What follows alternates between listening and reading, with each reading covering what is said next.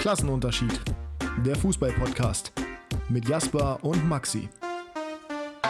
Ich habe kein Zitat, aber ich bin Corona-frei und damit herzlich willkommen zur nächsten Episode Klassenunterschied. Etwas, ja, verspätet, beziehungsweise eine ganze Woche verspätet, denn wir sind heute äh, etwas früher dran als normalerweise. Wir nehmen nämlich bereits am Donnerstag der Vorwoche auf. Das geht auch, weil Länderspielpause ist. Und sind aber gleichzeitig, obwohl wir so früh dran sind, auch verspätet, weil letzte Woche kam keine Folge, eben weil ich Corona hatte. Ich bin seit heute Morgen freigetestet. Das heißt, seit heute Morgen ist mein Leben wieder halbwegs normal. Ich darf wieder zum Briefkasten gehen. Aber es war Anfang der Woche nicht möglich aufzunehmen. Jetzt geht's heute und dementsprechend, weil Jasper am Wochenende nicht da ist, machen, es ist ganz kompliziert. Hallo Jasper. Hallo Maxi, na? Der, der Na, Gang zum Briefkasten, ne? das Spazierengehen des kleinen Mannes ist dir wieder gestattet. Das, das ist mir wieder gestattet. Ja, mein Briefkasten ist tatsächlich am Rande des, ich weiß es äh, bei dir zu Hause relativ, naja, kennt man da nicht so, ne, weil Kirchrode, es ist halt immer das Gleiche, aber äh, ist am Rande des Mehrfamilienhauses, in dem ich lebe. Soll. Ja. ja, ja. Er ist am Rande des Mehrfamilienhauses, in dem ich lebe. Das heißt, da müsst ihr durch Treppenhaus durch. Und das habe ich natürlich jetzt nicht gemacht, während ich in meiner Quarantäne war, weil ich mich natürlich vorbildlich an alles gehalten habe, was mir auferlegt wurde. Das ist ja bei mir und auch so. Und das ist richtig und entsprechend ähm, ja, konnte ich heute wieder zum Briefkasten gehen und warte jetzt auf einen tollen Brief, den ich diese Woche noch bekommen soll, aber das ist ein anderes Thema. Wie hast du denn die letzte Woche verlebt? Wir haben zwar miteinander geschrieben, aber ja, nicht so richtig, weil wir haben auch diese anderthalb Stunden Therapiestunde, die war nicht gegeben am letzten Sonntag. Ähm, ich habe die ganze Woche eigentlich auf dem Sofa gelegen, habe geweint, weil die Folge ausgefallen ist. Ungefähr wie ich also. Genau. Achso, ja. Ähm, aber vielleicht war es auch besser für dich nach dem Fußballwochenende, was für dich jetzt nicht so prickelnd lief. So, äh, und genau deswegen werde ich auch da direkt, dabei, das ist richtig und damit ich auch genau abbrechen. Ich, ich kann direkt schon mal dazu sagen, ich habe irgendwie Probleme mit meinem Mikrofon. Das heißt, wenn ihr äh, zwischendurch mal ein bisschen irritiert seid davon, dass ich hier so verschiedene Lautstärken habe, dann, dann ja. Jasper hört das die ganze Zeit das gleiche, aber ich auf jeden Fall sehe hier verschiedene Ausschläge auf meinem Bildschirm. Von daher nicht irritieren lassen. Es ist heute ein bisschen off Scratch die Folge, schlicht und ergreifend, weil wir das unter der Woche aufnehmen, also gar nicht so, wie es eigentlich geplant ist. Und gleichzeitig auch, weil wir eine Special-Folge machen. Das lest ihr bereits am Titel, denn wir quatschen heute so ein bisschen im Calcio Berlin-Style, davon haben wir das Ganze, beziehungsweise im, im One Football-Style, QA, äh, ja, mal über die Bundesliga, die zweite Liga und die weltbeste Liga, also quasi eine Liga, die es aktuell nicht gibt, die Superliga ab nächster Saison wahrscheinlich. Äh, wir haben die beste Liga der Welt zusammengestellt, beziehungsweise die besten Spieler der Welt als Team zusammengestellt diese Saison als Maßstab. Wir haben äh, aus der zweiten Liga die beste Mannschaft zusammengestellt und aus der Bundesliga. Und darüber wollen wir heute diskutieren. Und am Ende des Tages müssen wir auf eine gemeinsame Elf kommen. Das ist das Ziel. Dazu hat Jasper noch Quickfire-Fragen vorbereitet. Das heißt, es wird eine pickepackevolle Episode. Und ich muss mich kontrollieren, nicht hier zu husten, weil ich habe mich gerade verschluckt während des Starts dieser Aufnahme. Und äh, dementsprechend erzähl du doch erstmal, warum wir darauf gekommen sind, wie wir darauf gekommen sind, was bei uns eine innere Debatte ausgelöst hat und weswegen wir jetzt erst recht diese, also wenn du überhaupt weißt, wovon ich rede, warum wir jetzt erst recht diese äh, Folge hier machen. Es gab vor allem eine Position, über die wir uns unterhalten haben, bevor wir das One-Football-Vorbild gesehen haben. Erstmal, spätestens wenn du meine Aufstellung hörst, musst du wahrscheinlich husten, weil du dann Würgereiz bekommst. Aber wir haben dieses Thema ausgewählt, weil Christoph Kröger, mein geschätzter Ex-Kollege von One Football, ähm, im QA bei OneFootball auf dem YouTube-Channel die Top 11 der zweiten Liga aufgestellt hat. Und äh, manche Positionen fand ich dann nachvollziehbar, die meisten sogar, aber manche auch nicht und du auch nicht. Und da haben wir gedacht, komm, äh, hauen wir doch mal selber unser raus. Und damit es nicht nur 20 Minuten geht, haben wir auch noch gleich die Bundesliga und die Weltelf äh, mit reingenommen. Man muss dazu sagen, wir haben jetzt nach dem aktuellen Stand der Leistung äh, bewertet, nicht nach was die Spieler, die wir nennen, imstande sind zu leisten. Also, sonst hätte man ja in der Bundesliga acht oder neun Bayern-Spieler. Wäre auch ein bisschen langweilig. Ähm, nur für die Einordnung.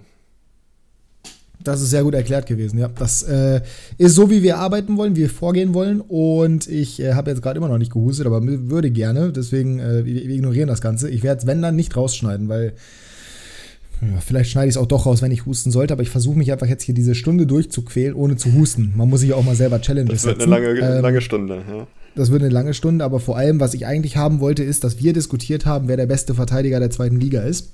Das war nämlich unser Aufhänger und erst anschließend haben wir, glaube ich, auch das Video von Krikr gesehen.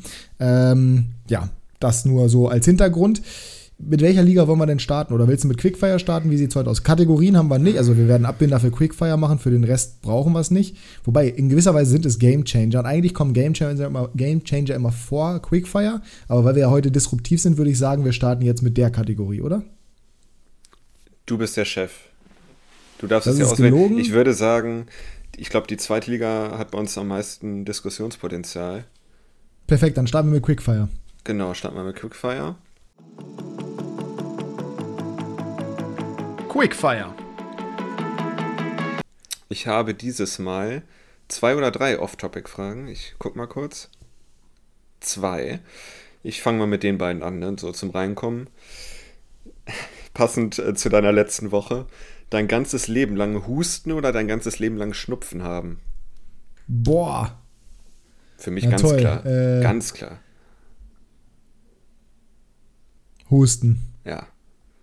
Also alles andere, Schnupfen, da kannst du nicht schlafen, äh, kannst du kaum reden und deine Nase kribbelt die ganze Zeit ja. und du hast vor allem, ich musste die ganze Zeit niesen, das war katastrophal. Also, also ich habe mehr Angst wenn dieses Gefühl in meinem Hals gerade so. sehr ekelhaft ist. Ja. Ja, nee, Angst davor. Ich, ich, also Fieber hasse ich schon extrem und ich mag auch, wenn ich so richtigen heftigen Husten habe, mag ich es auch nicht. Deswegen hoffe ich auch, dass er jetzt nicht plötzlich kommt. Also eigentlich, wie gesagt, ich bin jetzt eigentlich raus, aber seit heute, also ich war auch zwei Tage symptomfrei jetzt, aber jetzt seit heute Morgen huste ich. Es ist irgendwie ein bisschen komisch. Naja. Ähm, ja, nee, aber ich bin auch bei Husten auf jeden Fall dabei, weil, nee, Schnupfen ist schon wirklich ekelhaft, wie du schon sagst. Ähm, jetzt, das ist nämlich ein Kindheitstrauma von mir, äh, aus diesen Thermoflaschen oder wie die heißen. Ähm, warme Apfelschorle oder warmes Bier? Was würdest du eher trinken? Oh, warme Apfelschorle. Richtig ekelhaft, aber ich würde eher warme Apfelschorle als warmes Bier trinken. Okay, ja, ich kenne das so von Fahrradtouren früher, äh, wenn es im Sommer oder so und dann, wenn du zwei Stunden unterwegs bist, dann so eine lauwarme Plörre. Aber immer also noch ich finde das, das finde ich, das ist eher genau, Bier. es ist zwar ekelhaft, aber es ist jetzt nicht so überdramatisch bei Bier ist es auch, also wäre jetzt auch kein Weltuntergang für mich, aber ich verstehe noch nicht ganz, warum das ein Kindheitstrauma ist. Eigentlich müsstest du das kurz eruieren. Ja, das war jetzt auch ein bisschen hochgesteckt. Also es ist eine schlechte Erinnerung an früher, sagen wir mal so. Okay. Nicht mehr und nicht weniger. Mittlerweile ähm, hast du das Problem nicht mehr, weil mittlerweile lässt du dich per Fahrrad fahren. Natürlich, per Lastenfahrrad. Ich sitze ja. vorne.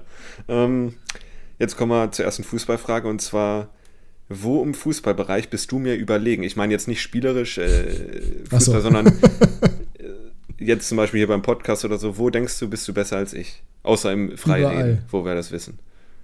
Äh, das ist ja, Freireden hat mit Fußball zu tun, aber ich würde sagen, überall. Nein.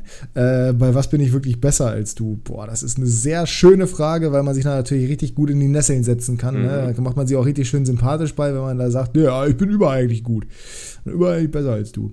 Mm, ich glaube generell was einfach, also ich glaube, ich kenne mehr Spieler als du. Ja, gut. Das war auch also mein glaub, erster Gedanke. Einfach, ich glaube, ich bin einfach breiter, breiter, aufgestellt, genau, breiter aufgestellt als du, was so das Kennen von Spielern und das Kennen von ja, Vereinen jetzt nicht unbedingt, aber äh, das bessere Kennen von Vereinen und sowas. Mhm. Ich glaube, da bin ich besser aufgestellt. Das liegt wahrscheinlich auch zu großen Teilen an FIFA, ja, äh, aber nichtsdestotrotz, das würde ich sagen, ist der Punkt, wo ich dir am ehesten überlegen bin. In allen anderen natürlich auch, aber da müssen wir nicht genau drauf eingehen. Ja. Das war auch genau die Antwort, die ich erwartet habe. Also mein erster Gedanke. Und jetzt die zweite Frage kannst du ja äh, schon vorstellen, was das ist. Wo bin ich dir überlegen? Ach, Jasper. Objektivität, glaube ich. Äh, als ob wir uns abgesprochen hätten, weil ich habe nämlich gesagt, ich bin weniger voreingenommen. Äh, naja. Gerade zum Beispiel, es gibt keinen Spieler, den ich wirklich überhaupt nicht mag auf der Welt und da bist du ganz anders unterwegs. Der Einzige, Ach, der das ich, war, äh, mh, der jetzt aber nicht mehr im relevanten Fußballbereich tätig ist, ist äh, Franck Ribery. Den mochte ich überhaupt nicht. Äh, der spielt zwar noch erste Liga, aber mehr oder weniger äh, ne, ist nicht mehr so relevant. Ja, ist richtig. Und sonst, ich glaube auch nicht, dass äh, du dir einen Podcast von einem Barca-Spieler anhören würdest, so wie ich das mit Toni Groß mache. Ähm, Auf gar keinen Fall.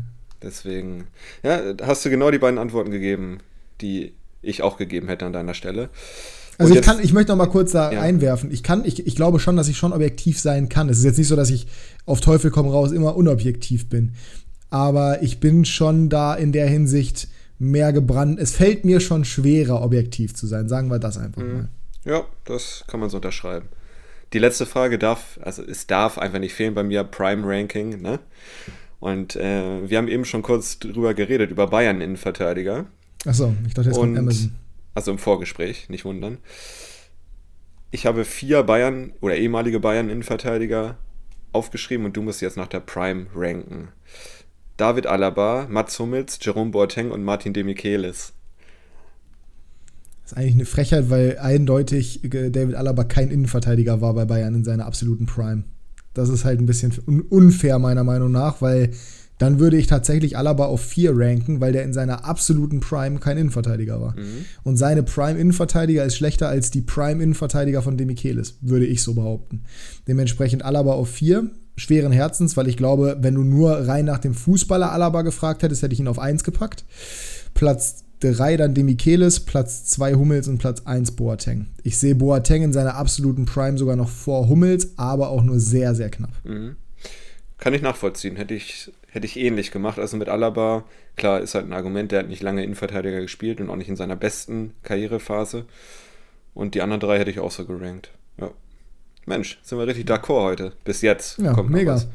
Mhm. Kommt noch ich, was. Ich, ich, ich ahne es schon, ich ahne es schon. Gut. Dann fangen wir an, ne? Dann legen wir mal los. Kurze Pause und dann geht's ab mit der zweiten Liga. So, und nach ein bisschen Musik auf den Ohren geht's nun los mit der zweiten Bundesliga, präsentiert von uns beiden.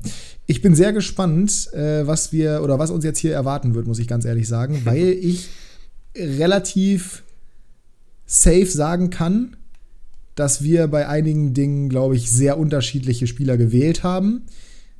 Ich glaube, man muss dazu sagen nochmal oder als Erläuterung nochmal anführen, es ist nicht, also wir haben jetzt hier nicht einfach nur unsere Lieblingsspieler genommen. Ich zumindest nicht. Ich finde schon, dass man relativ klar sein muss und relativ klar sagen kann auch, das sind objektiv betrachtet oder so objektiv wie es irgendwie geht, die Spieler, die diese Saison am ehesten performt haben oder am besten performt haben. Nichtsdestotrotz kann man da natürlich schon Unterschiede drin haben oder drin sehen.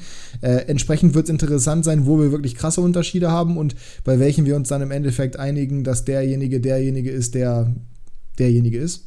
Mhm, perfekt. perfekt. Einfach, einfach optimal gewordet. Ja, Corona-Pause. Äh, ja, ähm, ja das, das merkt man aber auch eindeutig. Ja, du hast mich jetzt gerade noch dazu genötigt, aufs 442 umzustellen. Das äh, sprengt meine Aufstellung so ein bisschen. Ja, kurz zur Erläuterung für unsere ZuhörerInnen.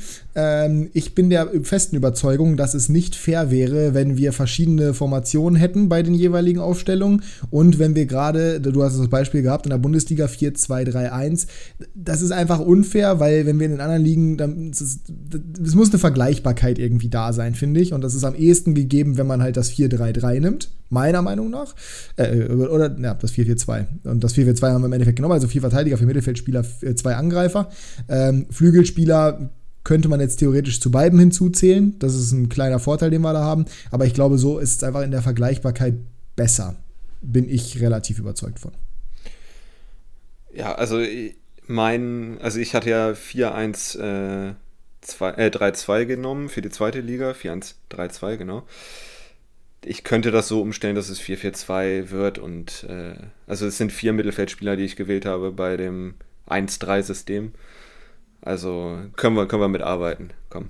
Ja. Können wir mitarbeiten. Dann fangen wir doch einfach mal an mit dem Torwart in der zweiten Liga. Und äh, ich glaube, da gibt es schon die ersten Kontroversen, weil, hm? ja, Thema Objektivität, was wir gerade hatten. Aber leg du doch einfach gerne mal los.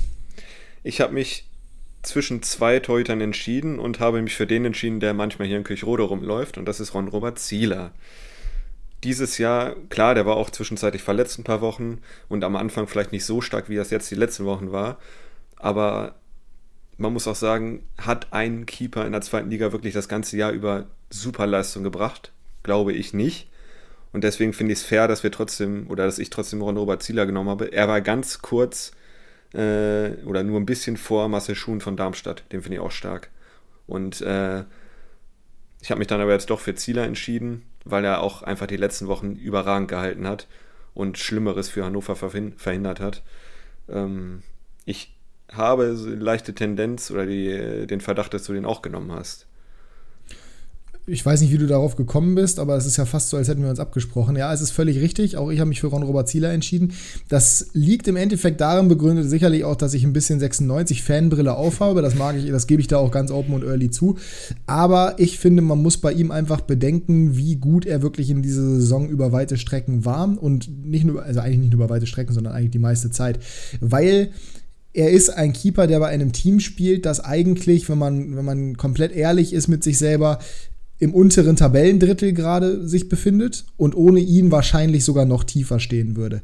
Ich habe jetzt gerade, also diese Diskussion ist unter anderem auf Twitter entfacht oder entbrannt, äh, gerade auch durch das Video von Krikre. Ähm, der hat nämlich dumm, äh, Daniel, heißt der Daniel? Nicht mal das weiß ich. Heuer Fernandes auf jeden Fall ja. genommen. Der hat aber auch eine totale HSV-Brille auf, genauso wie ich eine 96-Brille und hat dazu noch Christian Martenia erwähnt und nicht Ron-Robert Zieler. Schuhen zum Beispiel, auch ein guter Call, muss ich sagen. Ja, starker Take-Titty.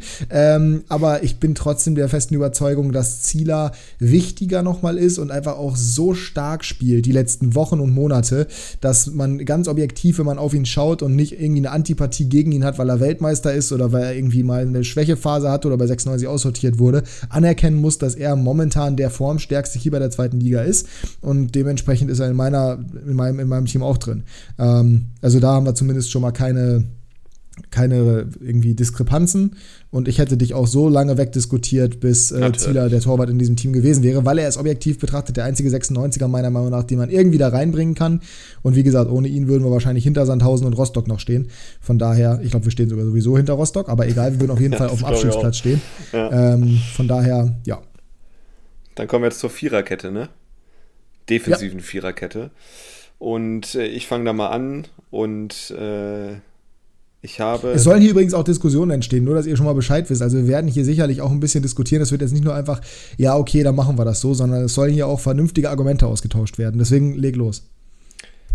Drei Vereine kommen vor in meiner Viererkette und ich fange mit den beiden Schalkern an. Und das eine, oder der eine, ist Uwe Jan. Mit Abstand für mich der beste Linksverteidiger der Liga. Auch wenn, äh, da muss ich jetzt äh, eine kleine Lanze brechen für Anthony Jung, der die letzten Wochen echt super gespielt hat, aber das reicht noch nicht ganz. Äh, der, ähm, nee, nicht mal ansatzweise.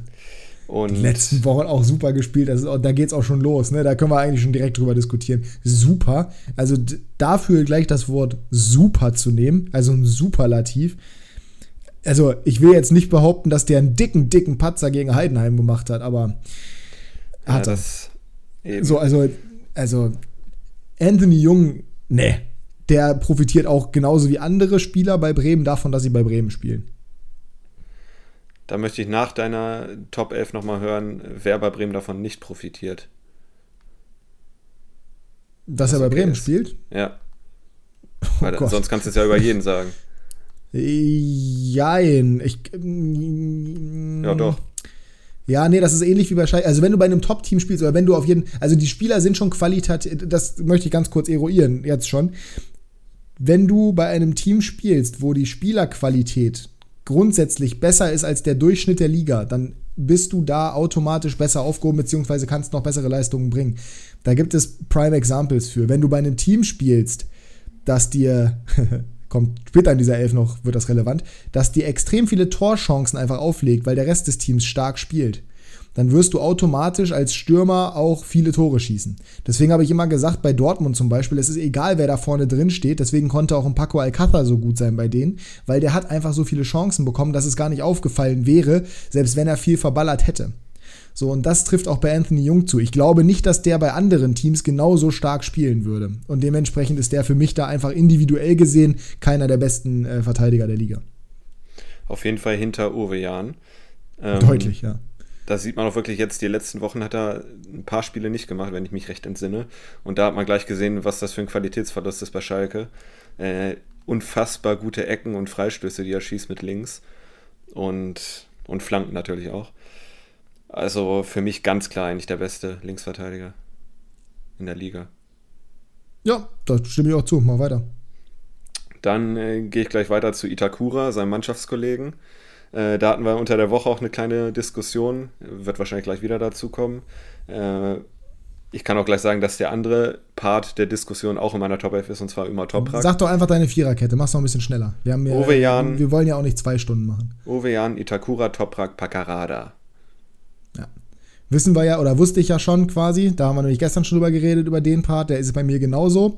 Paccarada ist natürlich kein Rechtsverteidiger, wissen wir, aber wir haben zwei Außenverteidiger jetzt einfach genommen oder zwei Linksverteidiger, schlicht weil es ist halt un, also es ist halt unmöglich, einen zweiten Rechtsver also einen Rechtsverteidiger zu nehmen, weil es ist einfach keiner auf dem Niveau von diesen beiden Linksverteidigern und dann einen von beiden rauszulassen wäre in meinen Augen unfair gewesen. Dementsprechend haben wir uns für zwei Linksverteidiger entschieden. Das wird bei einer anderen Top 11 von mir auch nochmal relevant werden, beziehungsweise bei beiden Top 11s, die danach noch kommen. Ähm, es ist eine ähnliche Position, um die es geht, sagen wir es mal so. Ähm, dementsprechend, ja, lasst euch davon nicht irritieren. Ich glaube, man kann bei allem, muss man gar nicht großartig argumentieren, aber wir wollen noch eine Argumentation starten oder eine Diskussion und nur für eure Information, Jasper kann nicht diskutieren. Jasper hat in seinem Leben nie gelernt zu diskutieren. Dementsprechend wird das für mich gleich sehr unterhaltsam. Du möchtest natürlich darüber reden, dass Itakura der beste Verteidiger der zweiten Liga ist. Nein, das möchte ich nicht. Sondern? Am liebsten würde ich gar nicht diskutieren, wie du schon gesagt hast. Äh, das wird nicht für passieren. Mich, für mich hat Ömer, Ömer Topak noch die Nase vorn vor Itakura. Warum? Weil er einfach, das ist die Erfahrung. Weil er einfach er ich mein, ist. Ja, er hat eine Ruhe am Ball, die Itakura noch nicht hat, finde ich. Er weiß genau, oder er hat strategisch noch einen Vorteil. Er weiß genau, wann er das Spiel schnell machen muss, wann langsam. Äh, und punktet aktuell noch mit seiner Erfahrung. Das kann man, glaube ich, schon so sagen. In zwei, drei Jahren ganz klar, dass Itakura da besser sein wird, wenn er sich so weiterentwickelt. Aber ich finde, jetzt hat Ömer Toprak einfach im Gesamtpaket noch die Nase vorn vor Itakura. Sehe ich nicht so. Ich denke, dass das einfach nur äh, Effekthascherei ist, zu sagen, er hat das bessere Decision-Making oder wie auch immer, weil das einfach nicht der Fall ist. So, ich glaube nicht, dass du die ganzen Schalke-Spiele guckst, so aufmerksam. Und ich glaube, dass Schalke genau das gleiche über Itakura sagen können. Ich gucke beide Spiele, wenn ich so gucke, relativ neutral, beziehungsweise komplett neutral, weil mir beide Vereine wirklich relativ egal sind. Ich habe meine leichten Sympathien für Schalke, ich habe meine leichten Sympathien dank dir für Werder. Von daher, ich will, dass beide aus der Liga raus sind. Die sind bei mir wirklich komplett gleichgestellt. Und ich bin der Meinung, dass Itakura einfach zum jetzigen Zeitpunkt schon der erstens vielseitigere Verteidiger ist und zweitens einfach auch der der ja, nee, durch diese Vielseitigkeit ist er auch automatisch besser. Ja, Toprak hat eine gewisse Ruhe, die hat Itakura aber auch. Und Itakura ist auch sehr gut im Spielaufbau. Toprak kann das Spiel lenken. Ich würde sagen, im Spielaufbau ist Itakura noch ein bisschen besser sogar.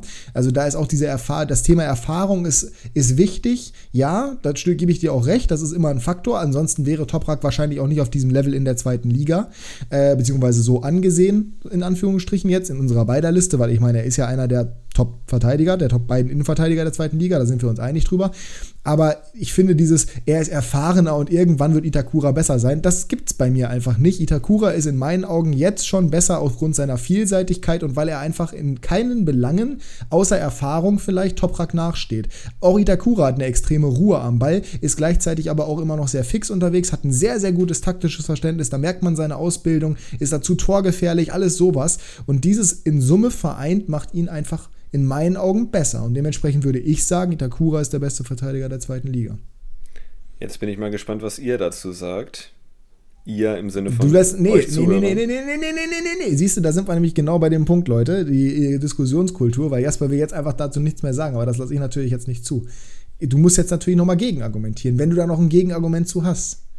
Weil Find sonst war das nicht. eine ziemlich. Das ist, das ist kein Argument.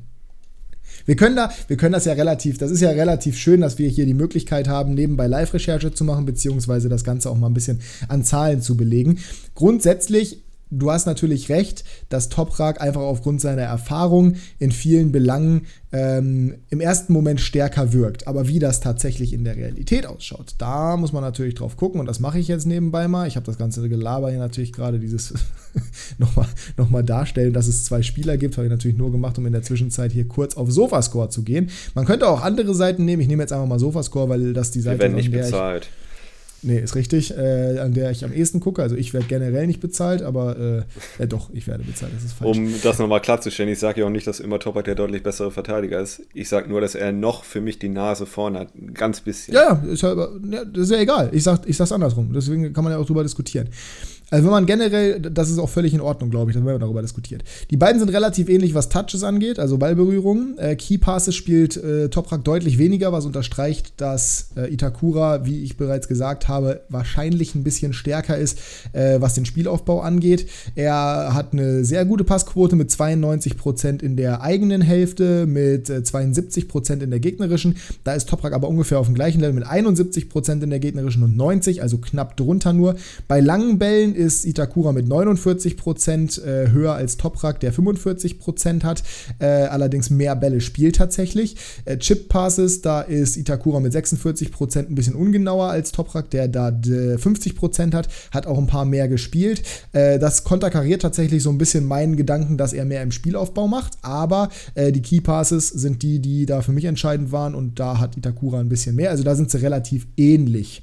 Wenn man auf die Clean Sheets guckt, also die, äh, ja, die, die Spiele ohne Gegentor, da ist Itakura deutlich vorne mit 6 im Vergleich zu 2 bei Toprak. Er hat ähm, ungefähr gleich viele Interceptions per Game. Da sind wir bei 1,3 bei Itakura, 1,4 bei Toprak. Das ist völlig ausgeglichen. Tackles per Game, das finde ich ganz interessant. 0,8 bei Toprak und 1,4 bei Itakura. Das heißt, er ist mehr in den Zweikämpfen. Da kann man jetzt natürlich drüber reden, Stellungsspiel etc. Ähm, wer ist da derjenige, der einfach besser steht und dementsprechend vielleicht gar nicht ins Tackling muss. Aber nichtsdestotrotz ist es schon eine Qualität, finde ich, wenn du auch in den Zweikampf gehen kannst. Auch da muss man natürlich dazu sagen, ist das vielleicht ein Faktor durch die Schnelligkeit, die Itakura definitiv Toprak voraus hat.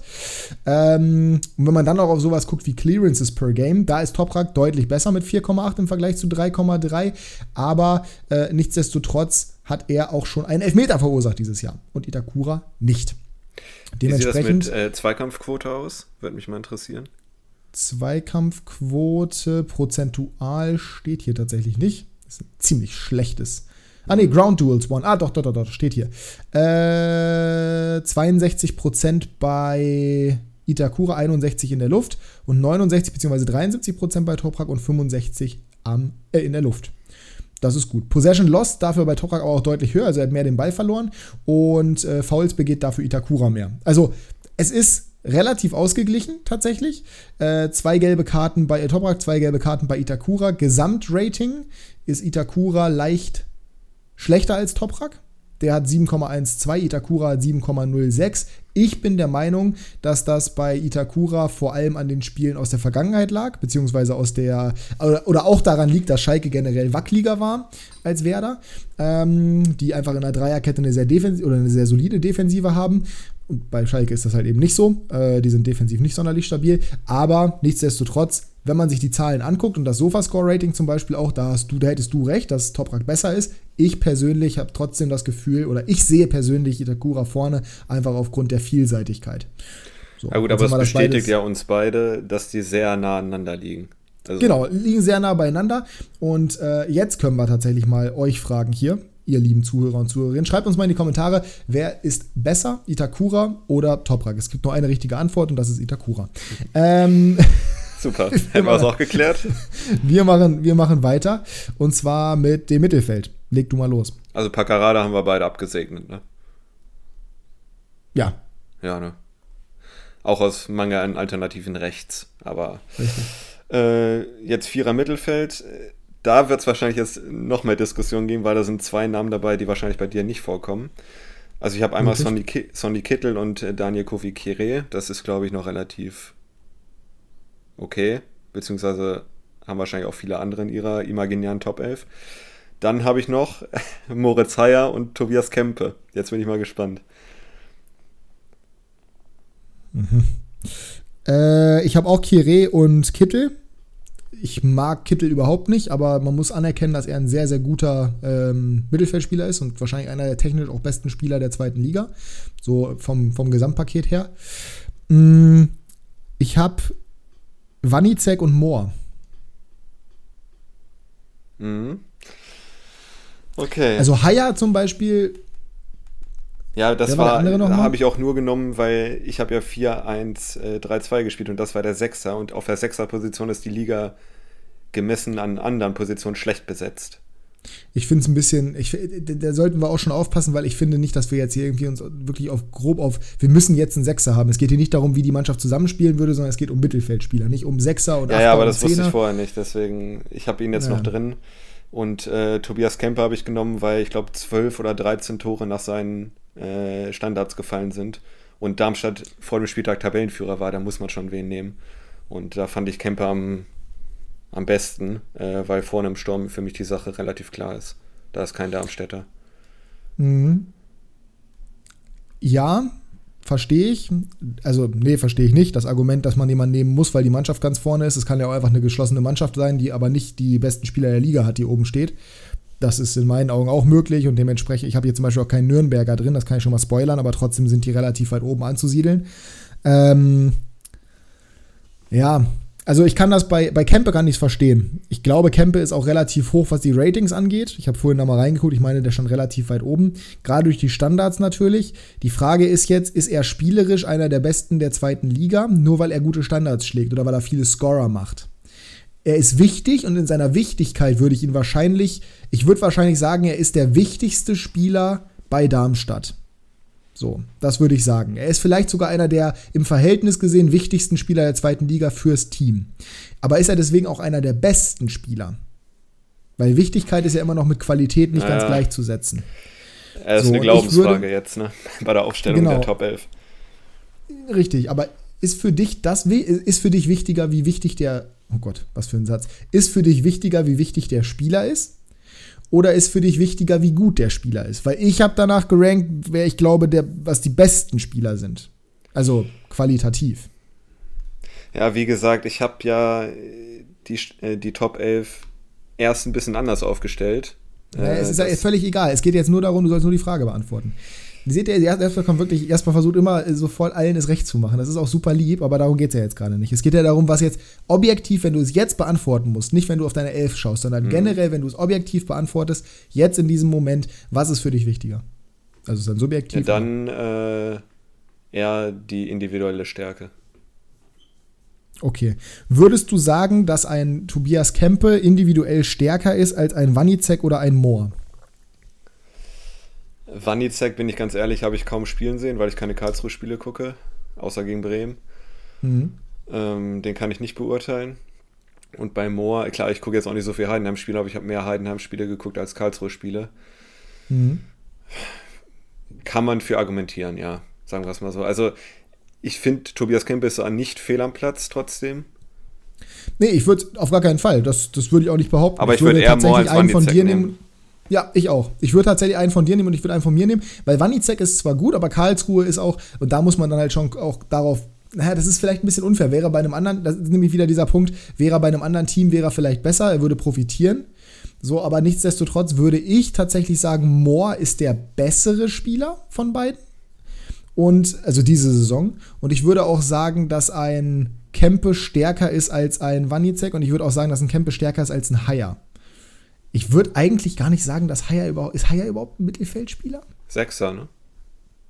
Spielt er das? Spielt er nicht Innenverteidiger? Ja, der, der wechselt bei Hamburg, aber ich glaube, der hat schon viele Sechser-Spiele gemacht. Ich kann das nur über. Ich, da bin ich tatsächlich raus, weil äh, ich gucke so wenig Hamburg, wie es geht. Sagen wir es einfach mal so. Ähm, kann schon, ist, ist schon möglich. Ich möchte es nicht ausschließen. Ähm, also ich, ich bin, ich bin nicht traurig, wenn er nicht in unserer äh, kombinierten Top 11 ist. Ja. Ich hätte ihn jetzt eher als Innenverteidiger eingeordnet, aber ich kann mich auch täuschen. Ich weiß es nicht. Ähm, nee, gut, okay, dann, dann, dann sagen wir, nehmen wir Moore und Kempe. Mhm. Ähm, ja? Bin ich okay mit, ja. Weil den Wanizek rauszunehmen, das ist jetzt nicht so dramatisch, aber ich finde, Moore muss man schon erwähnen, weil auch wenn Heidenheim mittlerweile ein bisschen nachgelassen hat, ähm, Moore ist schon eminent wichtig für dieses Team. Und äh, wenn man mal guckt, jetzt, ich habe ihn nebenbei gerade mal aufgerufen, alleine 2,7 Key Passes pro Spiel ist das, glaube ich. Das ist schon wild sieben, äh, 17 Großchancen kreiert in der Saison. Das ist. Das ja, ist den können krass. wir reinnehmen, das finde ich, find ich okay. Finde ich ja. gut. Goal Conversion 13 Prozent als Mittelfeldspieler. Das ist schon. Ja. Der ist schon echt gut. Der muss man schon sagen. Hätte ich vor der Saison nicht gedacht. Ist übrigens nur äh, ein Jahr jünger als wir beide, äh, ein Jahr älter als wir beide. Und äh, räumt da gerade richtig auf. Bin ich gespannt, ob da im Sommer irgendwas passiert bei dem Zu oder Bremen. ob er bei Heidenheim bleibt. So. Zu, zu Bremen, okay. We Erste want Liga? more. Weiß ich, weiß ich nicht. We, we want more, okay. Bin mal gespannt. Äh, aber sehr interessanter Spieler. Ich glaube, das können wir auf jeden Fall festhalten. Ja. Und Bei Kittel und Kire müssen wir wie nicht wir gerade gehört haben. Richtig, im besten, im besten Alter. Alter. Ja. Im absolut besten Alter. Kittel und Kire müssen wir nicht diskutieren. Nee. Ich, äh, bei Kittel teile ich äh, deine Antipathie oder Antisympathie, wie es auch immer heißt. Äh, nicht nur wegen des Vereins, aber der ist spielerisch einfach unter den Top-Spielern. Ja, das muss man so objektiv betrachten. Sturm, ähm, da fange ich an. Mhm. Simon Terodde. Mhm. Und Burgi. Und Burgi, okay. Und ja, ich, ich, ich, hatte Burgi auch erst äh, in der Verlosung mit drin, aber ich meine, jetzt wird es ja wahrscheinlich ein bisschen grauen, aber die hässlichen nee, Ich weiß ja, dass du Duck genommen hast. Ja, die haben 45 Scorer zusammen. Also einen von den beiden sollte man schon nehmen. Wer hat 45 Scorer zusammen? Die beiden Vögel von Bremen. Also. Und ich habe lange, ich habe lange, also wirklich, ich war sehr, sehr äh, nah beieinander bei Duxch und äh, Füllkrug.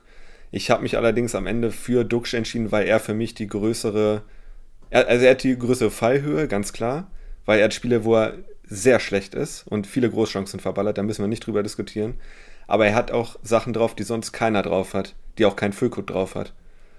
Zum Beispiel äh, die Traumtore, die er schießt, äh, unter anderem in Paderborn oder gegen äh, in Rostock. Und die Großchancen, die er verballert. ja, klar, das muss man auch mit reinnehmen, aber für mich hat er einfach, ja, wie soll man sagen, die noch mehr individuelle Klasse als Füllkrug und deswegen habe ich ihn mit reingenommen. Und Terodde ist, äh, müssen wir nicht drüber diskutieren. Ist der, wahrscheinlich der das beste wird jetzt, das wird jetzt, das wird jetzt eine Glaubensdiskussion werden, weil ich persönlich, ich, ich kann kaum zulassen, dass Duxch in dieser Elf drin ist. Duxch ist der notenbeste Spieler der zweiten Liga. So, dementsprechend ist meine Position, ich kämpfe hier gegen Windmühlen, sagen wir es mal so. Und natürlich habe ich auch eine unglaubliche Antipathie gegenüber Marvin Duksch. Aber in meinen Augen ist der genau ein Spieler, wie ich es vorhin gesagt habe, der von dem profitiert, was ich erläutert habe. Und zwar davon, dass er bei Werder Bremen spielt. Wenn aber er hat doch letztes einfach, Jahr also auch 16 glaube, Tore bei Hannover gemacht, ne? Ja, aber auch da war er katastrophal. Das, ist, das ändert nichts daran. Auch bei 96 hatte er diese Spiele, wie du es gerade beschrieben hast, wo er nichts gemacht hat. Er hat bei 96 zudem die Standards geschossen und die Elfmeter. Und man muss noch dazu sagen, dass er bei 96 halt eben auch, also ich weiß nicht, wie viele Großchancen er letztes Jahr verballert hat. Ich kann es aber auf einen Klick nachgucken. Der hat letztes Jahr verballert, verballert 19 Großchancen und da waren wirklich, wirklich große Chancen. Also ich habe immer noch einen Clip im, im, Auge, den ich geteilt habe, als äh, nach Bremen gegangen ist, mit einem Bremer äh, auf Twitter. Also wirklich, wie der das Ding da souverän neben das leere Tor schiebt es gibt in meinen Augen keinen Spieler, der klassischer dafür steht, eine Großchance zu verballern in der zweiten Liga als Marvin Duksch. Und natürlich muss man dazu sagen, dass Duksch auch sehr viele Tore gemacht hat und dass Duksch auch spielerisch eine sehr hohe Qualität hat. Das ist, das ist richtig. So, Duksch ist kein klassischer Neuner, sondern Duksch ist auch sehr gut darin zu kreieren. Und deswegen wahrscheinlich muss man ihn deswegen auch mit reinnehmen. Aber rein als Stürmer, und ich habe auf Stürmer geguckt, Rein als Stürmer würde ich ihn einfach aufgrund dieser mangelnden Abschlussqualität, und das hört sich blöd an, weil der 16 Saisontore gemacht hat, aber der hat trotzdem auch 19, nee, 17 Großchancen vergeben dieses Jahr. 17. Das, ist, das sind doppelt so viele fast wie Burgstaller, den ich ja reingenommen habe. So ein Burgstaller hat ein Tor mehr gemacht. Das finde ich schon, ja, also Burgstaller hat, nur damit wir es nochmal in Kontext setzen, beziehungsweise damit wir es jetzt genau haben, Burgstaller hat 17 Tore, 6 Assists und ähm, äh, Dux hat 16 Tore und 8 Assists. Also einmal 24 Scorer, einmal 23 Scorer. Äh, beide haben, beziehungsweise nee, Dux hat 26 Spiele gemacht, Burgstaller hat 27 Spiele gemacht.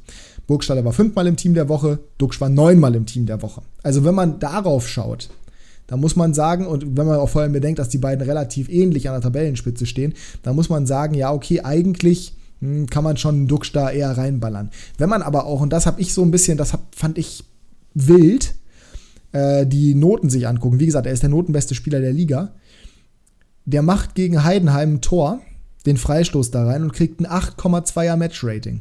In meinen Augen, und ich habe das Spiel geguckt, beziehungsweise ich habe den, den, das Ende, glaube ich, geguckt. Wir haben telefoniert währenddessen. In meinen Augen war das kein 8,2er Rating von Dux, dieses Spiel. Da gebe ich dir recht. Ich gebe so, dir auch, ja. Und das ist halt das Problem, wenn du halt für alle möglichen Spiele, nur weil du scorest, so eine gute Note bekommst und irgendwie gar nicht in Relevanz steht, dass du auch Chancen verballerst etc., dann ist dieses Gesamtrating halt immer so ein bisschen schwierig. Ne? Und dann ist die Frage halt auch, wie wertvoll ist es wirklich im Team der Woche zu stehen. Und bei mir ist es einfach diese, oder diese Antipathie gegen Duxch kommt auch aus der Zeit von 96 daher, dass der halt so viel verballert hat. Und wenn man die beiden jetzt wirklich konkret gegenüberstellt, ja, ich meine, Burgstaller hat zwölf Großchancen kreiert. Äh, für, äh, Quatsch, Duxch hat 13 Großchancen kreiert. Ja, die, beiden, die beiden, das nimmt sich gar nichts. Die beiden haben, die sind extrem ähnlich in dem, was sie machen. Also die sind extrem ähnlich in dem, wie sie halt äh, ihre, ihre, ihre Werte auch haben. Aber für mich einfach aufgrund der Tatsache, dass, also wenn ich die Wahl hätte, wen stelle ich auf, Burgstaller oder Duxch, dann kommt es natürlich immer noch Raum an, wer daneben steht. Aber wenn es mir rein um die Stürmerqualität geht, ist für mich Burgstaller einfach der bessere Stürmer. Weil Füllkrug hat natürlich noch weitere Qualitäten, aber als Stürmer, oh Mann, ich weiß es nicht. Naja, wenn es jetzt heißt Stürmerqualitäten, würde ich sogar Füllkrug vor Duxch stellen. Ja, wahrscheinlich, ich, also Quali, das muss man wahrscheinlich sogar, ja, wie viele Tore hat äh, Füllkrug gemacht diese Saison? Ähm, der war ja auch verletzt, am Anfangs nicht gespielt. Irgendwie ne? sowas. Ich gucke einmal kurz. Mal kurz. Ja, ich bin auch schon dabei. Achso, ja, mach du. Hat auch 26 also, Spiele, 20 Mal gestartet, 14 Tore gemacht. Also ich glaube, ich glaube eigentlich, also rein von der Qualität müssen wir eigentlich Füllkrug da reinstellen. Würde ich behaupten. Oder Weil wir, qualitativ ist er der beste. Wir wechseln auf 4-3-3, nehmen Tobi Kemper raus und stellen Burgi und Füllkrug auf. Nee, den Burgstaller können wir rauslassen. Ich finde, ich finde jetzt, wo wir drüber geredet haben gerade, er hat auch 14 Großchancen verballert. Ne? ich habe gerade das Spiel gegen, gegen wen waren das hier? Gegen, äh, gegen wen haben sie denn zu Hause so viel Darmstadt. verballert? Dresden. Darmstadt. Da, oh, Darmstadt, Darmstadt auch, war jetzt am Dresden auch, ne? Ja, aber Darmstadt haben sie auch viel verballert. Also, ja. Aber ich würde tatsächlich, also rein von der Stürmerqualität, boah, das ist halt echt eine Glaubensfrage, ne? Weil, wie gesagt, das Rating und auch die Qualitäten, die Duxch halt noch zusätzlich hat, dadurch, dass er halt auch noch kreiert, das spricht schon für, also dass der halt einfach ein mitspielender Stürmer ist, das mhm. spricht schon für ihn. Aber andererseits ist halt, boah, das ist echt schwierig. Also ich glaube, man kann mir jetzt nicht meine Bremen-Brille vorhalten, wenn ich sage, dass einer der beiden schon rein müsste bei 45 Scorern.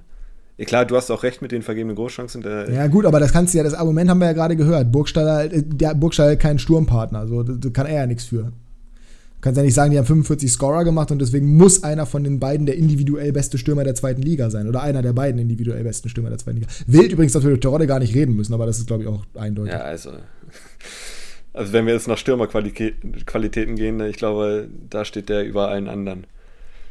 Ja, und wenn es nach der Stürmerqualität geht und auch nach dem, was er in der Bundesliga gezeigt hat, ist wahrscheinlich, oh, da ist auch die Frage, ist Füllkrug höher als Burgstaller dann, ne? Boah, schwierig. Also, ich würde eher Ey, tatsächlich hat Terodde sogar ja. auch schon 16. Nee, wir gehen nicht auf 4-3-3, wir bleiben beim 4-4-2. Wir machen jetzt hier nicht schon wieder einen Kompromiss und werfen Tobi Kempe unnötig raus. Das ist unfair. Äh, auch Terodde hat 16 Großchancen vergeben, übrigens, sehe ich hier gerade, was ich auch wild finde. Äh, hat aber auch in ja, 19 gut. Spielen, äh, in, 3, in 23 ja. Spielen 19 Mal getroffen. Das natürlich äh, ist schon ordentlich. Ach, ich weiß es nicht, ey. Oh, Füllkrug nehmen, einfach weil äh, ich dann besser damit leben kann. Ja, komm, machen wir. Machen wir. Machen wir Füllkrug. Wir reden ja über Qualität und ich, ich persönlich finde, dass Füllkrug die höhere Qualität hat. Duxch Zahlen sprechen für sich, aber qualitativ sehe ich Füllkrug als den besseren Stürmer von beiden an.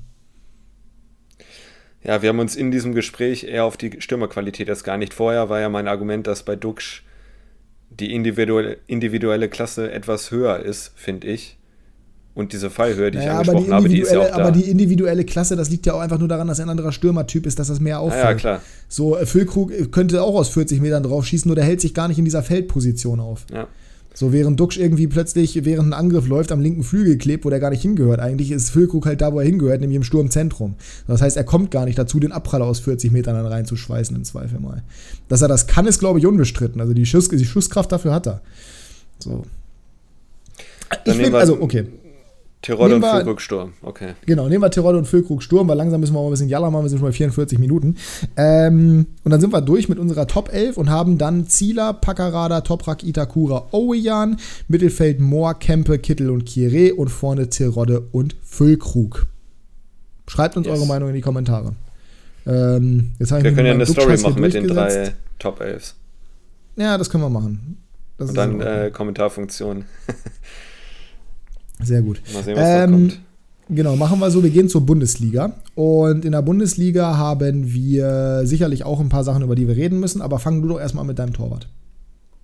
Hm. Mein Torwart dieses Jahr ist ein Torwart, äh, der sehr viele Gegentore bekommt, aber trotzdem für mich individuell dieses Jahr am konstantesten gut spielt. Und das ist Jan Sommer. Mhm. Eruiere, weil, äh, oder evaluiere? Weil weder Neuer noch äh, Gulaschi noch äh, Kobel noch Radetzky für mich so konstant waren wie Jan Sommer, auch in schwierigen Phasen, wo sie viele Gegentore bekommen haben. An ihm lag es wirklich nicht. Und Neuer ist nicht an seiner Leistungsgrenze. Gulaschi dieses Jahr auf keinen Fall, auch wenn er immer noch gut hält. Und Kobel ist für mich nicht auf ja, diesem Kobel, Niveau. Ey. Deswegen, ja, ich habe jetzt nur die Top-Clubs genommen. Ähm, Radetzky hat mir zu viele Patzer drin. Klar, das hatten wir schon mal beim Ranking hier von den Torhütern. Ich bin nicht der größte Fan von Radetzky, auch wenn er manchmal wirklich sehr, sehr gut hält. Ähm, aber ich finde, Jan Sommer hat das beste Gesamtpaket dieses Jahr. Wir gehen ja nach diesem Jahr. Und äh, für mich relativ, ja, konkurrenzlos will ich nicht sagen, aber für mich war es eine klare Sache. Ja, für mich nicht.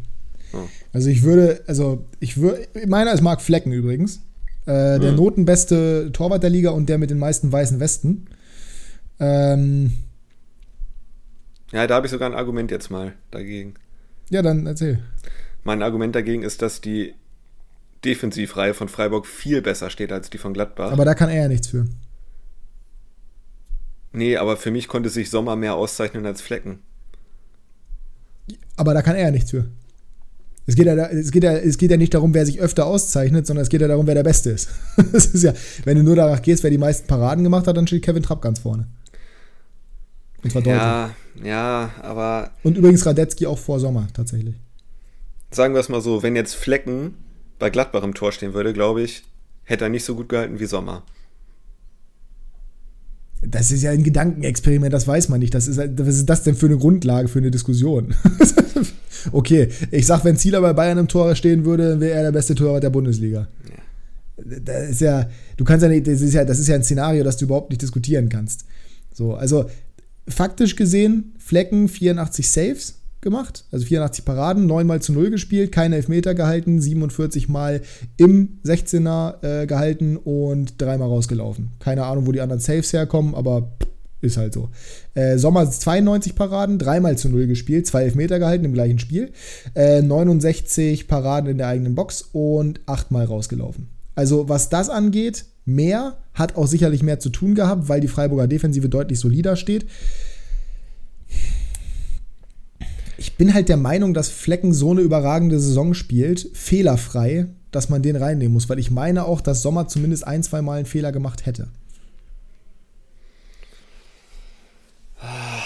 Ja, also ich kann es teilweise nachvollziehen. Ich bin auch froh, dass ich immer Kick besser habe dieses Jahr, weil sie oft zu Null spielen. Also nur ganz kurz, es ist natürlich jetzt nur Sofascore. Ich könnte vielleicht noch mal irgendeine andere Datenbank irgendwie als, als äh, Ansatz nehmen, aber er hat zweimal Error led to Shot und einmal Error led to Goal, also Fehler vor Gegentor, beziehungsweise Fehler, der zum Torschuss geführt hat. Und bei Flecken stehen da beide mal in Null. Ich bin, ich bin der Meinung, dieses Jahr ist Flecken, also er ist auch wie gesagt der Notenbeste, aber ich bin der Meinung, dieses Jahr ist er wirklich der beste Keeper der Liga und generell ja. würde ich sagen, Sommer ist der bessere Torwart generell. Aber diese Saison ist Flecken einfach so gut. Ich meine, du kannst ihn für nichts kritisieren dieses Jahr, für gar nichts. Ja, und ich gut, finde, wenn ich, du einen Keeper ja. nicht kritisieren kannst, für gar nichts, und wenn überhaupt dann nur dafür, dass seine Defensive nicht so instabil ist wie die Defensive von Gladbach. Ja, für mich ist das trotzdem noch ein Argument, aber ich kann mich damit anfreunden, Flecken aufzustellen. Ähm, wenn auch mit einem kleinen Beigeschmack bei mir. Aber es ist, es ist okay. Ja. Ich weiß es nicht. Also man muss dazu sagen, auch da wieder ist Sofascore natürlich ne, vielleicht nicht die einzig gute, die einzig gute, ich gehe nochmal auf eine andere Seite parallel. Äh, Flecken stand nur zweimal tatsächlich im Team der Woche, Sommer fünfmal. Ne, also wenn es danach geht zum Beispiel, hm, ist auch schon wieder so ein, ist auch schon wieder ein Thema, wo man, wo man sagen muss, okay, vielleicht ist dann Sommer ja auf die gesamte Saison gesehen doch der bessere. Äh, aber ich, ich kann es nicht hundertprozentig behaupten, dass es so wäre.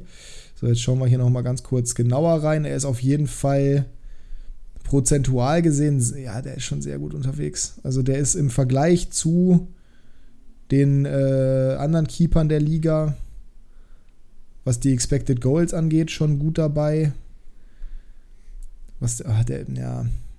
Also wahrscheinlich muss man doch am Ende des Tages ja, Du wolltest dich jetzt verbeugen, aber ich beuge mich jetzt dem und sage Sommer. Wir packen Sommer rein. Wir können ja, wenn wir die Story machen, können wir ja mit reinschreiben. Nee, wir werden nicht Sommer. jedes Mal, ja, nee, werden wir nicht jedes Mal machen. Das ist Quatsch, weil wir werden sicherlich noch andere Positionen haben. Wir müssen ja auch nicht jedes Mal, das könnt ihr uns in die Kommentare bei YouTube schreiben. Ja, auch ihr Spotify-Zuhörer, ihr habt ja den Link in der, in der Podcast-Beschreibung. Schaut da einfach rein und sagt uns eure Meinung. Ich persönlich würde Flecken auf Platz 1 ranken, nach dem, was ich mir jetzt hier auch angucke kann man Sommer auf Platz 1 ranken, machen wir jetzt auch. Aber nichtsdestotrotz ist das auch ähnlich wie gerade im Sturm in der zweiten Liga ein sehr enges Rennen, meiner Meinung nach. Ein enges Rennen war es bei mir auch auf der Rechtsverteidigerposition. Aus Mangel an Alternativen.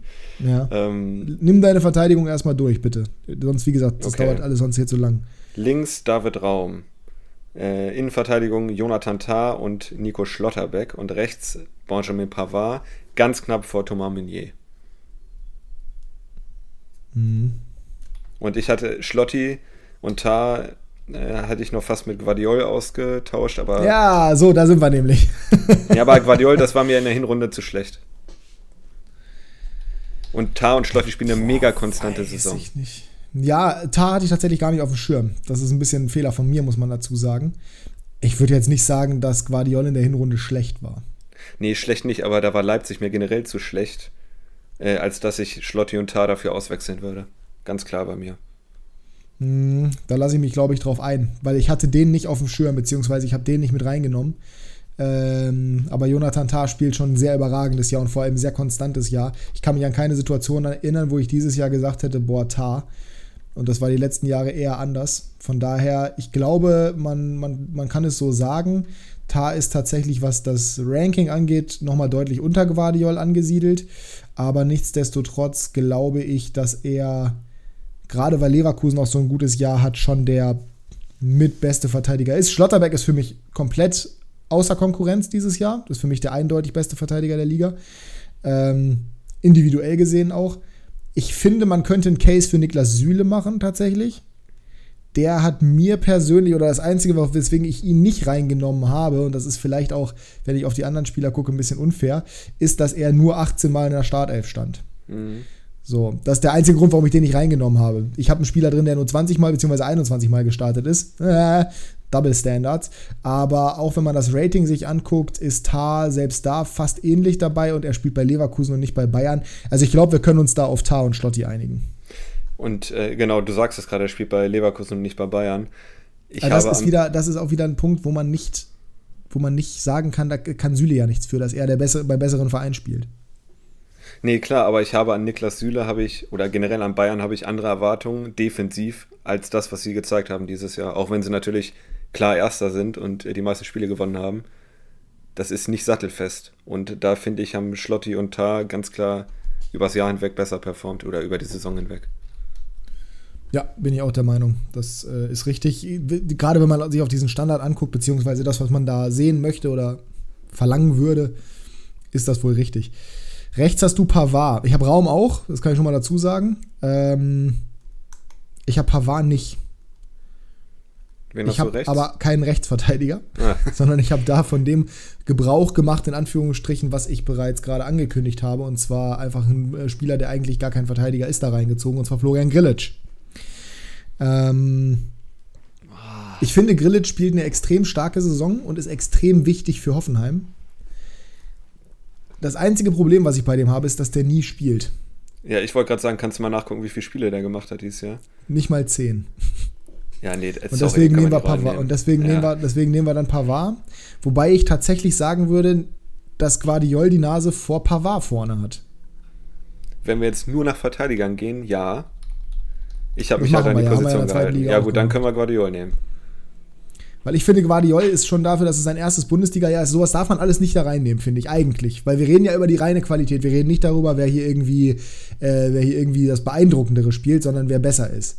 Und da muss man schon sagen, dass Guardiol natürlich den, den, den Vorteil hat, in Anführungsstrichen, dass die Erwartungen bei Leipzig vielleicht geringer sind und dass er jünger ist und dementsprechend vielleicht ein bisschen besser gesehen wird. Aber ich finde auch, dass Guardiol einer der spannendsten Verteidiger generell in der Bundesliga ist, auf die nächsten Jahre gesehen, weil der einfach unglaublich gut äh, in der Luft ist. Der ist gut im äh, Zweikampf am Boden, der ist schnell, der ist am Ball stark. Also, das ist generell ein sehr, sehr interessanter Verteidiger. Eigentlich alles, was Pavard auch kann, nur als Linksfuß und in meinen Augen jetzt schon spannender, weil bei Pavard physisch besser. Und bei Pavard habe ich irgendwie, auch wenn der bei Frankreich das geile Tor bei der WM gemacht hat und auch wenn der vom, von Stuttgart zu Bayern gegangen ist, auch wenn er auch eine gute Saison spielt, wirklich, der ist auch wichtig für Bayern, irgendwie habe ich bei ihm nie das Gefühl gehabt, das wird mal ein Superstar werden und bei Guardiol habe ich es irgendwie. Das ja, kann ich, kann ich halt, absolut ne? teilen, die Meinung. Ich glaube, Pavard hat sogar die meisten, nee, außer Lewandowski jetzt vielleicht, die meisten Saisonspiele für Bayern gemacht, ne? Der spielt ja immer, das ne? Kann sein, ja. Der, der ist schon, der ist schon. Einfach weil er auch flexibel ist. Der kann halt Innenverteidiger spielen und Rechtsverteidiger spielen. Ja, ja und so, rechts haben sie zwei Positionen. Nichts, außer genau, auf rechts. Ja, sie könnten Kimmich da spielen, das machen sie aber natürlich nicht. Nee. Pavard hat übrigens nur 19 Spiele gemacht, also ist falsch, was du sagst. Was? Der hat 19? Ach, der war. Ja, gut, okay, ja, ja. Habe ich vergessen. Der war der mit war, Corona raus, ne? Corona und Rotsperre hat er auch mal gehabt, nach dem Viertspiel. Boah, stimmt. Die rote Karte. Ja. Eigentlich, ja, wobei kann man das jetzt wirklich als, nee, nee, ist schon, ist glaube ich schon in Ordnung. Aber ja, am Ende des Tages, ähm, dann nehmen wir Guardiol statt ihm. Ja. So, und ja. dann haben wir die Verteidigung aus Schlotterbeck, Guardiol, Raum und Jonathan Tah. Das ging ja genau. noch relativ reibungslos. Kommen wir mal zum Mittelfeld. Genau, kommen wir zum Mittelfeld. Da habe ich Leroy Sané, Joshua Kimmich, Florian Würz und Jude Bellingham. Ich wette, du hast Bellingham nicht drin. Ja, aber sowas von. Äh, Josua Kimmich, Vincenzo Grifo, Thomas Müller und Florian Würz. Ja, Grifo habe ich in Klammern hinter, hinter Sané gestellt oder hinter einen von den Mittelfeldspielern. Ähm, Sané raus. Du weißt, ich bin riesiger Fan von ihm. Absolut. Aber raus. Das, der spielt krass, aber der hat zu viele Spiele, wo er nicht das zeigt, was er kann. Und ich finde, wenn du individuell danach gehst, was der. Wobei das auch wieder ein Faktor ist. Ne? Du darfst ja nicht danach gehen, was er zeigen kann, nur. Aber auch wenn man sich die Noten anguckt, ist äh, Sané bei einer 7,17 bei Sofascore im Schnitt und Vincenzo Grifo ist bei einer 7,33. Und Grifo ist so eminent wichtig fürs Freiburger Spiel. Und der spielt generell so eine überragende Saison, dass ich den auf jeden Fall drin sehen würde. Ähm, ich, ja, weiß ich nicht. Also ich würde ich würd Kimmich nicht reinnehmen, muss ich dir ganz, äh, Kimmich, äh, ich würde Sané nicht reinnehmen, muss ich dir ganz ehrlich sagen. Auch wenn ich auch der Meinung bin, dass er eine brutale Saison spielt, aber ich bin der Meinung, dass da im Vergleich Grifo noch das bessere Jahr spielt. Mm, ja, ja. Ist, Konstanter also, einfach. Konstanter auf jeden Fall. Das kann man. Und danach geht es ja so irgendwie sagen. so ein bisschen auch, ne? Wir dürfen wirklich, also wir haben jetzt keinen Dortmunder bis jetzt, äh, auch aus Gründen der letzten Wochen vor allen Dingen, aber Nein, Bellingham hat eine. Nicht, das ist für mich nicht Gründe der letzten Wochen. Ich habe da keinen Dortmunder drin, weil Dortmund einfach generell, schön, dass die die Nummer 2 in Deutschland sind, weil die anderen Vereine zu blöd sind, die, die Schwäche von denen zu nutzen. Bellingham hat ein 7,01er Rating im Schnitt. Bellingham wird unglaublich hoch gehypt, weil er halt 18 Jahre alt ist und weil er ein großes Talent ist, aber Bellingham hat auch Spiele, wo er absolut ghostet. Das die ist, sich das aber in den letzten Wochen kumulieren. Ja, also aber das ist doch die, die Saison. Wir reden ja über die gesamte Saison. Ja, überragend würde ich nicht sagen, aber er war schon, es war schon, es war schon gut. Es war vor allem sehr konstant auf einem Level. Er hat jetzt, finde ich, nicht die wirklich oder nicht so viele krass überragende Spiele gehabt, wo er so extrem rausgestochen wäre. Meiner Meinung nach. Aber es war schon, in der Hinrunde war er noch stärker als in der Rückrunde, aber ich, find, ich finde nicht, dass du Bellingham über einen von denen stellen kannst, Kimmich, Grifo, Müller und Würz. Also man darf Dortmund nicht außen vor lassen, beim besten Willen nicht, aber ich kann nicht einen Dortmunder reinstellen, nur um Dortmunder reinzustellen. Nee, nee, das ist schon richtig, aber. Für, vor wen würdest du den denn stellen von denen? Äh, wen hattest du noch drin? Du hattest noch irgendjemanden. Ah, nee. Du hattest Kimmich, Sané, Bellingham und Würz, ne? Mhm. Also Sané, ich sehe seh da wirklich keinen. Ich sehe da also, wirklich keinen Bellingham. Für mich sind Würz und Kimmich klar und Sané, Grifo, Bellingham was denn mit Müller? Ja, den habe ich im Sturm. Was ist denn mit dem Kunku? Weil dann hast du im Sturm Lewandowski und Müller. Ja. Und dann hast du einen Kunku nicht und das ist ja, Dann, dann würde ich sagen, okay, dann würde ich sagen, Müller, Würz, Kimmich. Also die drei sind safe. Ja. ja, der vierte ist halt. Kann man sich drüber streiten, ne? Also ich finde Grifo okay, ich finde Sané okay, ich finde Bellingham okay für mich. Ich finde, von den dreien spielt Grifo das individuell deutlich beste Jahr. Dann nehmen wir Grifo, kann ich mich mit anfreunden. Es ist kein Disrespect an Sané und an Bellingham, die sind beide, also an Bellingham sowieso kein Disrespect und auch an Sané generell niemand Disrespect, aber ich sehe Sané deutlich vor Bellingham und ich sehe Bellingham deutlich unter Grifo. Das hat nichts damit zu tun, ja. dass der ein spannender Spieler ist und dass der das Potenzial hat, irgendwann Weltklasse zu werden. Und das liegt auch nicht daran, dass er ein dummes Interview gegeben hat oder dass ich den generell jetzt nicht sonderlich sympathisch finde. Der ist ein super geiler Kicker und ich genau, es ist ein super geiler Kicker und ich gucke dem super gerne zu, aber der spielt nicht so eine gute Saison wie, äh, wie Grifo. Also sagen wir mal so, im Winter hätte ich ihn auf jeden Fall reinnehmen wollen. Äh, jetzt äh, aufgrund der Rückrunde von Dortmund, die ist immer noch nicht schlecht. Die haben immer noch über einen Zweierschnitt, ne? darf man nicht vergessen. Die ist, ja, Punkte sind nicht immer gleich Leistung. Nee, das nicht, aber ich meine, ich kann jetzt verraten. Das Spiel gegen Köln hat schon ziemlich deutlich gezeigt, wie. Ja. Ich habe keinen einzigen Dortmund an meiner Elf. Ja, ich auch nicht. Aber das ist auch völlig in Ordnung, das ist völlig legitim. Wir haben uns die letzten Wochen die Dortmund Elf angeguckt und haben gesagt, was ist das denn? Das ist einfach, ja, das ist also, einfach so der einzige, über den du diskutieren könntest, qualitativ, den du da reinnehmen müsstest, ja, wäre Erling Haaland. Ja, ja, aber den kannst aber du nicht reinnehmen, weil du halt einen Genau, und du hast vorne halt einen Kunku und Lewandowski, die dieses Jahr beide überragend spielen. Lewandowski sowieso, weil es halt Lewandowski und ein Kunku, der das Jahr seines jungen Lebens spielt. Ja. Da, hast du keine, da hast du keine andere Option. Also Lewandowski ist tatsächlich hinter Haaland, was die Bewertung angeht. Aber Haaland hat halt einfach auch nur 17 Spiele gemacht, zum einen. Und zum anderen ist er jetzt seit seiner Rückkehr, beziehungsweise jetzt im letzten Spiel gegen Köln, war der überhaupt auf dem Platz? Weiß ich nicht. Also gefühlt ja, aber nicht. hat durchgespielt. Ja, ich weiß, ja, ich weiß. aber ja, aber mir geht es ja darum, dass er nicht gewirkt hat, als wäre er da gewesen. So, und deswegen. Im Körper des Marius Wolf, ja. Genau. Mit dem wurde er schon verwechselt. Das ist schon ein klares, klares Indiz. Ja, gut, aber also, also die, die Doppelspitze, da müssen wir jetzt nicht drüber diskutieren, ne? Das ist so klar. Ja, bin ich, bin ich auch der Meinung. Kunku mit 15 Toren, 9 Vorlagen und das, obwohl Leipzig eine beschissene Saison spielt, verhältnismäßig. Der ist schon, ja. der ist schon ganz großes Tennis. Ne? Und du hast ihn komplett vergessen eigentlich. Ja, ich hatte Müller halt im Sturm vorher, aber den habe ich jetzt zurückgezogen. Statt du hattest ihn auch in deinem 4-2-3-1 vergessen. Du hattest ihn vor Würz. Äh, egal wie sehr ich Würz liebe, Kunku ist vor Würz. Ja. Ja, ist richtig, ist richtig. Aber wir haben uns jetzt auf das 4-4-2 geeinigt, also. In dem Sinne. Gut, dann sind wir damit durch. Ich äh, fasse nochmal zusammen. Sommer, Schlotterbeck, Guardiol, Raum, Tar. Kimmich, Müller, Würz und Grifo und Kunku und Lewandowski. Ja. Jetzt also bei mir, eine Posi bei mir zwei Positionen ausgetauscht nochmal. Aber wir waren ja, auch, glaube ich, relativ auch. ähnlich. Ja, genau. Pa Pavard und Bellingham, ja. ja. Bei mir Grillage und Flecken, wobei Grillage auch natürlich völlig lost war naja. Die Weltelf, ja, da wird es hoffentlich schnell gehen. Ähm, muss es auch, wir sind schon bei über einer Stunde, aber ich bin auch der Meinung, dass man das relativ schnell. Ah, wobei, vielleicht haben wir da Diskussionspotenzial. Mhm. Ich glaube, defensiv relativ wenig, beim Tor vielleicht schon wieder doch. Was sagst du im Tor? Nee, andersrum. Also Tor ist für mich relativ klar Tibor Courtois. Ja, dann sind wir uns da einig. Curtis, jetzt am Wochenende vier Hütten gefressen, aber konnte bei keiner einzigen was machen. Ohne ihn wäre es wahrscheinlich 8-0 ausgegangen. Das kann man so ähm, festhalten. Überragend. Komplett konstant die ganze Saison über fliegt unterm Radar, weil er bei Real spielt und bei Real halt nicht so das Medieninteresse gerade ist, weil das Medieninteresse in Spanien eher auf Barca liegt. Aber Beim großen Club, ne? Ja. ja ähm, Gottes Willen. Also die Viererkette, das fand ich am schwierigsten. Also ich habe. Ich habe mich auch gerade am schwierigsten getan. Das hat am längsten gedauert, aber jetzt, wenn ich drauf gucke, ist es eigentlich relativ eindeutig.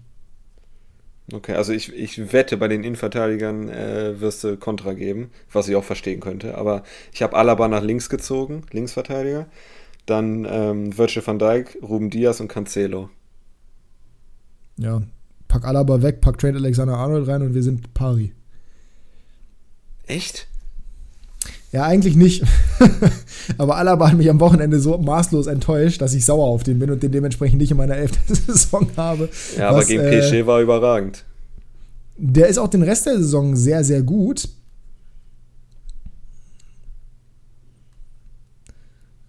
Der hat nur neun Spiele gemacht.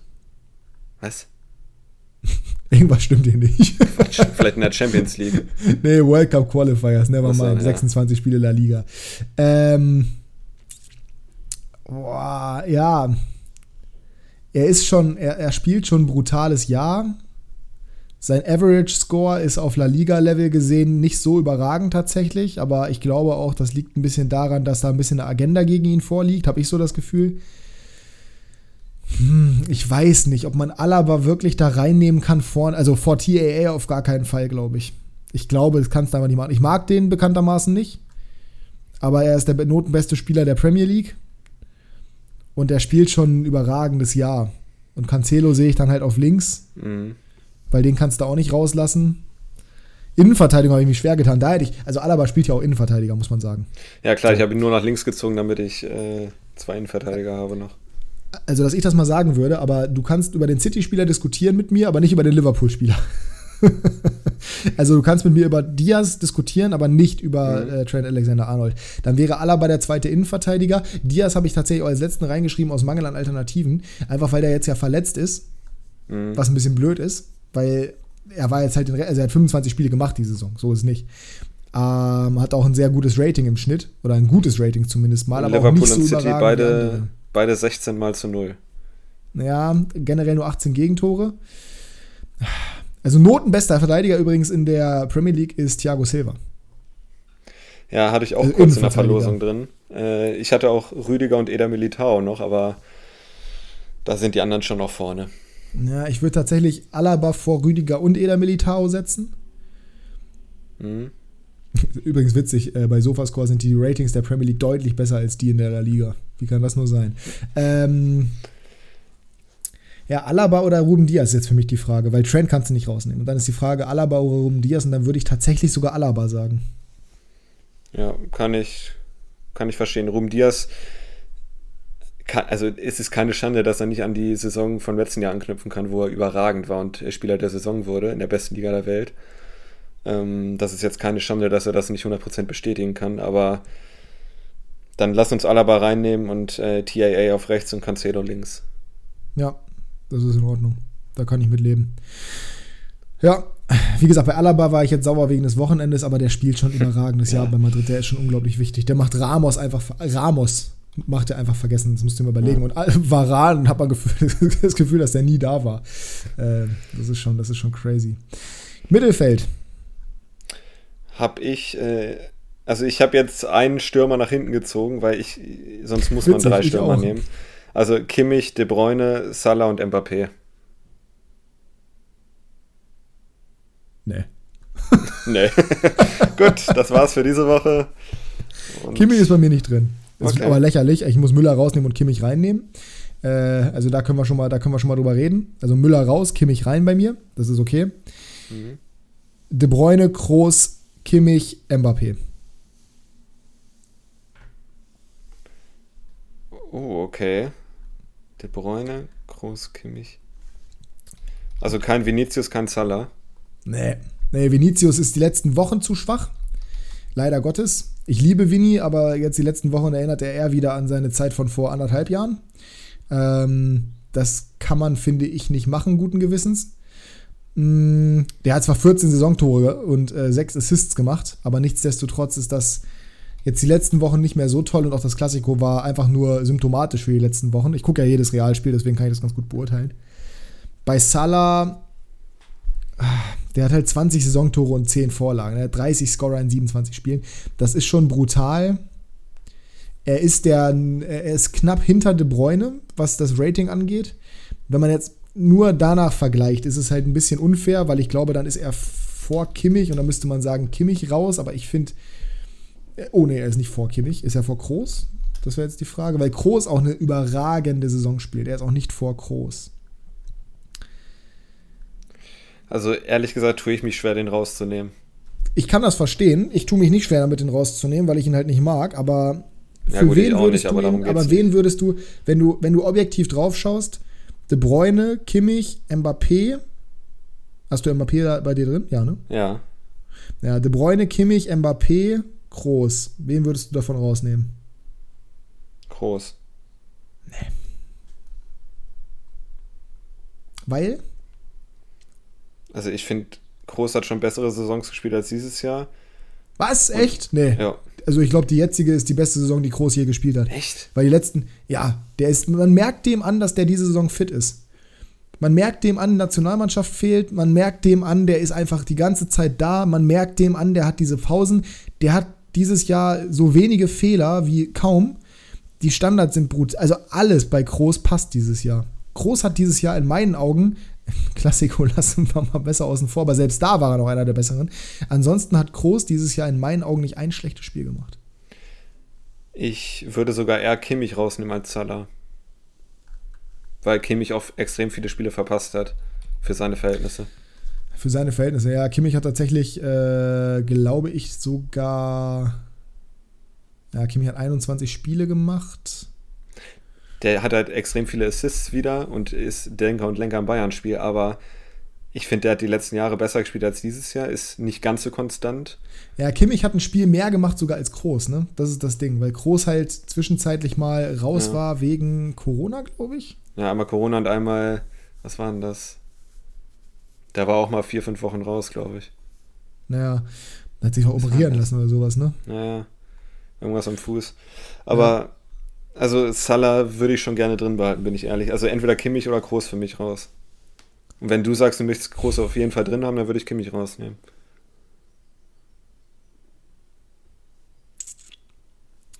Ja, schweren Herzens. Aber dann Kimmich raus und Groß rein. Da kann man, glaube ich, auch viel drüber diskutieren. Und da wird es sicherlich auch Leute geben, die sagen, was, nie im Leben? Querpass Toni. Ähm, Ah, ich würde dann Groß rein äh, nehmen, aber, aber es ist sehr, sehr eng. Sehr, sehr, sehr, sehr eng. Wenn es nach, nach reinen Ratings geht, muss Salah raus.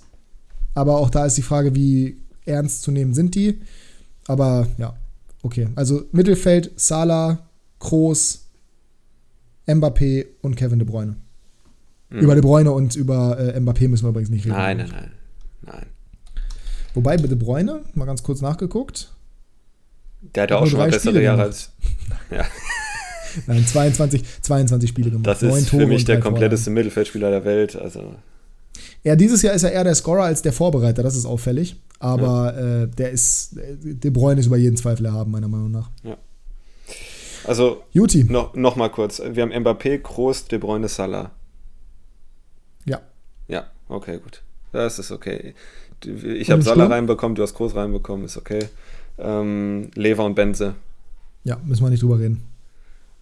Ja, das ist relativ äh, klar. Ne? Also Lewandowski äh, bestätigt das Jahr, was er, oder die letzten zwei, drei Jahre schon, wo er trifft, wie er möchte. Und Benzema die letzten zwei Jahre vielleicht, in denen er wirklich absolute Weltklasse ist, wieder oder immer noch. Man kann darüber streiten. Ähm, aber allein, was er jetzt, also das Rückspiel gegen Paris hat alles bestätigt. Er ist der wichtigste ja. Spieler bei Real, vielleicht mit Groß. Jetzt will ich nichts Falsches sagen. Ähm, aber, und Courtois vielleicht.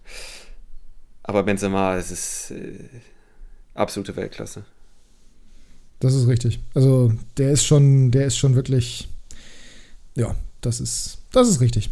Da kann ich nur zustimmen und dementsprechend, glaube ich, sind wir uns da so einig, dass wir nicht mehr weiter großartig reden müssen. Ihr seid jetzt gefragt. Schreibt uns eure Meinung in die Kommentare. Das soll es gewesen sein mit dieser Folge Klassenunterschied. Ich habe es fast durchgehalten, ohne zu husten. Ich habe meinen Husten in meinem Lachen ja. versteckt. ja, ich hab, wenn ich gelacht habe, habe ich gehustet. Ähm, ja, ich bin sehr gespannt auf euer Feedback. Ich bin sehr gespannt, ob ihr generell sowas feiert. Das war jetzt eine besondere Folge, aber es liegt auch an der Länderspielpause. Ähm, ich verabschiede mich, habe nicht mehr viel zu sagen. Jasper, deine letzten Worte und dann sind wir raus für heute. Genießt die Sonne, wobei jetzt, wo die Folge rauskommt, ist die Sonne vielleicht schon wieder weg. Viel Spaß, äh, danke, dass ihr die Folge gehört habt und wir hören uns dann gewohnt, wie immer, im Wochenrhythmus nächste Woche wieder. Ciao, ciao. Tschüssing.